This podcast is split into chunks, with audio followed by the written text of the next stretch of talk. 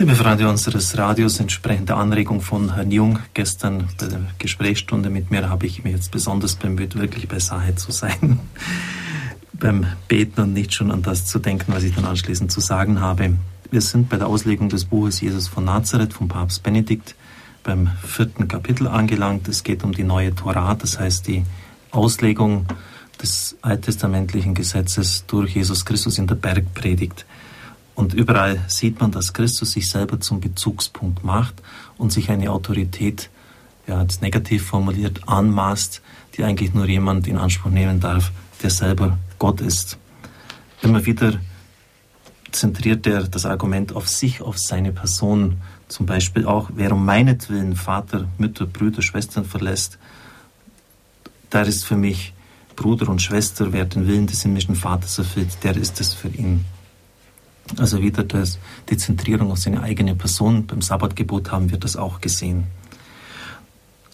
Der Papst nimmt den Dialog mit dem gläubigen Juden Jakob Neusner auf, der die christliche Tradition gut kennt und der nun kritisch anfragt, ist es nun gut und richtig, eine solche Jüngergemeinde zu schaffen, die ganz auf Christus gegründet ist? Werden nicht die bekannten bestehenden Sozialordnungen aufgelöst, nämlich dass die Jüngeren für die Älteren zu sorgen haben? Das war die Sozialversicherung von damals.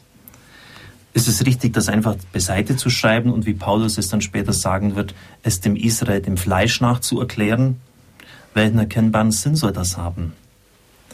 Nun erinnert der Papst an eine Linie des Alten Testamentes, die man im Judentum oft vergessen hat, die in dieser Weise nicht deutlich gesehen worden ist. Genesis 12.2 heißt es zum Beispiel von Abraham, dass er ein Segen sein soll und ausdrücklich wird gesagt, nicht nur für das eigene Volk, sondern für die ganze Menschheit, für alle Menschen auch bei den späten Schriften der Propheten, bei Deutero Jesaja ist das ganz klar ausgedrückt, diese universale Sendung, nicht nur bunt zu sein, Berit vom Hebräischen her für das Volk, sondern für alle Menschen.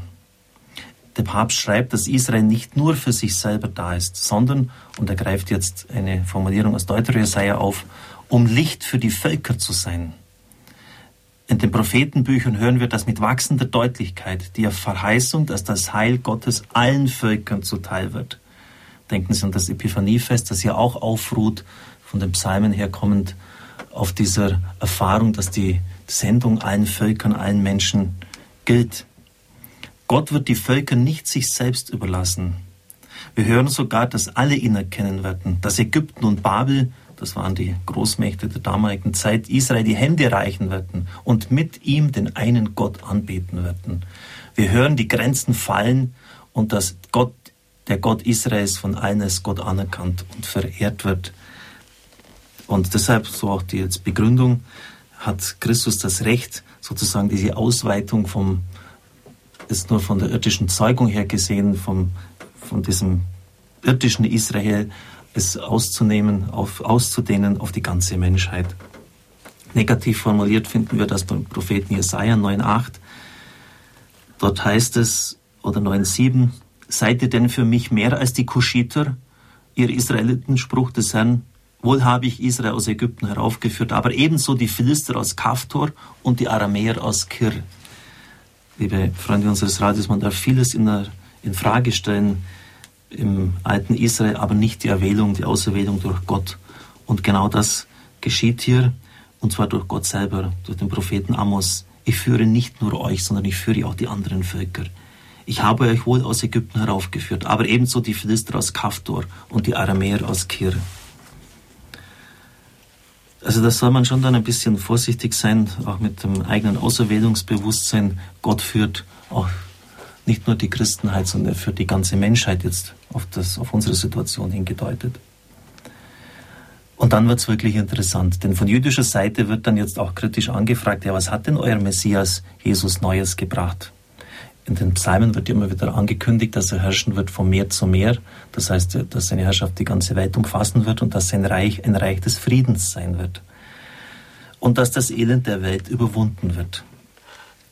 Ja, und da kamen die ersten Christengemeinden in arge Verlegenheit, denn der Weltfrieden war nicht angebrochen, auch wenn das Imperium Romanum die anderen Völker unter die eigene Knute gezwungen hatte und das Elend der Welt war auch keineswegs ausgeräumt. Ja, Wenn Jesus der Messias ist, dann hätte das aber geschehen müssen. Jetzt kamen sie in Argumentationsnot. Was hätten Sie darauf geantwortet?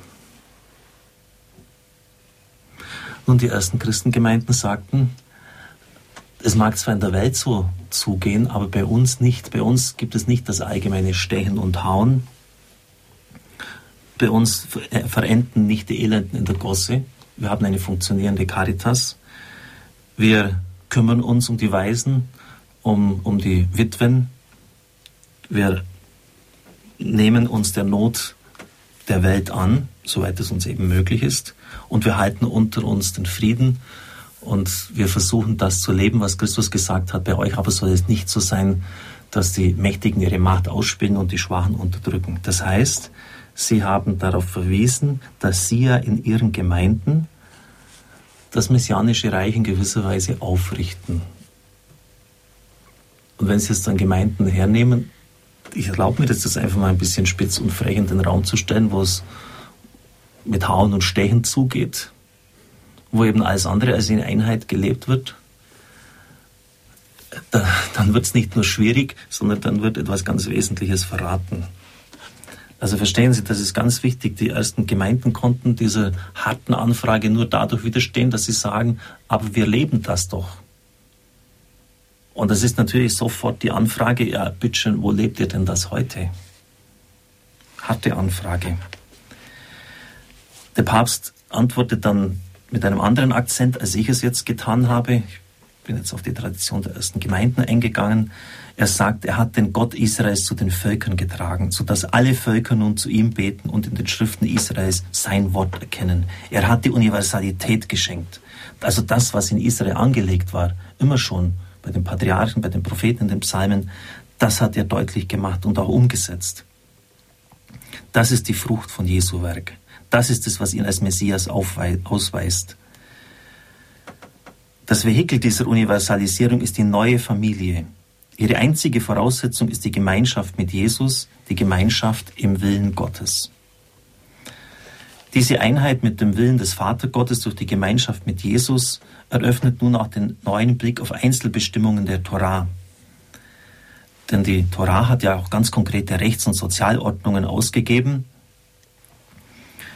Diesem Volk, das einerseits ein ganz bestimmtes durch Abstammung und Generationenfolge ineinander gebundenes Volk ist, aber andererseits von Anfang an auch und in seinem Wesen nach Träger einer universalen Verheißung ist. In der neuen Familie Jesu, die man später Kirche nennen wird, gelten nun diese sozialen Ordnungen in ihrer historischen Wirklichkeit nicht mehr so allgemein. Das war genau die Frage am Anfang der Kirche aus den Völkern und der Streit zwischen Paulus und den sogenannten Judaisten. Diese wollten nämlich die Sozialordnung Israels wörtlich auf alle anderen Völker übertragen. Und das hätte konkret bedeutet, die Universalität der wachsenden Gottesgemeinschaft faktisch zu negieren. Das hat Paulus mit aller Klarheit gesehen. Das konnte nicht die Torah Jesu gewesen sein. Also so dass man jetzt die, die, die, konkrete Sozialordnung, wie sie in Israel sich herausgebildet hat im Laufe der Jahrhunderte, eins zu eins auf die neue Familie der Kirche Gottes, auf das Übervolk des Neuen Testamentes überträgt. Die konkreten Rechts- und Sozialgestalten, die politischen Ordnungen werden nicht mehr als sakrales Recht buchstäblich für alle Zeiten festgelegt. Entscheidend ist nun die grundlegende Willensgemeinschaft mit Gott, die uns durch Jesus geschenkt wird. Und deshalb kann man tatsächlich, wie der Julian Neusner, das Fehlen der ganzen Sozialdimension Jesu predigt als äh, kritisieren. Aber es ist zugleich ein weltgeschichtlicher Vorgang, der als solcher in keinem anderen Kulturraum stattgefunden hat. Die konkreten politischen Ordnungen und sozialen Ordnungen werden aus ihrer unmittelbaren Sakralität, aus dieser gottesrechtlichen Gesetzgebung erlassen und in die Freiheit des Menschen übertragen, der natürlich dann ganz auch auf Jesus ausgerichtet sein soll und seinen Willen tun soll. Und der Papst äh, erläutert jetzt gleich, damit er ja nicht falsch verstanden wird, diese Freiheit zur Universalität und zur recht verstandenen Profanität des Staates ist eine absolute Profanität heute geworden, für die die Gottvergessenheit und die Bindung allein an den eigenen Erfolg nur noch das Entscheidende ist. Und das ist natürlich nicht mit der Freiheit der Kinder Gottes gemeint. Und für uns haben die Weisungen der Torah schreibt ja durchaus noch einen Bezugspunkt, auf den wir immer auch hinschauen sollen.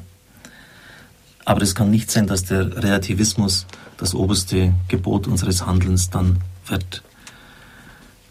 Wir werden dann morgen an dieser Stelle weiterfahren und ich hoffe, dass wir dann auch bald zur Auslegung des Gebets des Herrn und des Vaterunser kommen können. Ich darf Ihnen den Segen spenden. Es segne und behüte Sie der mächtige Gott, der Vater, der Sohn und der Heilige Geist. Amen. Ich wünsche Ihnen einen gesegneten Tag.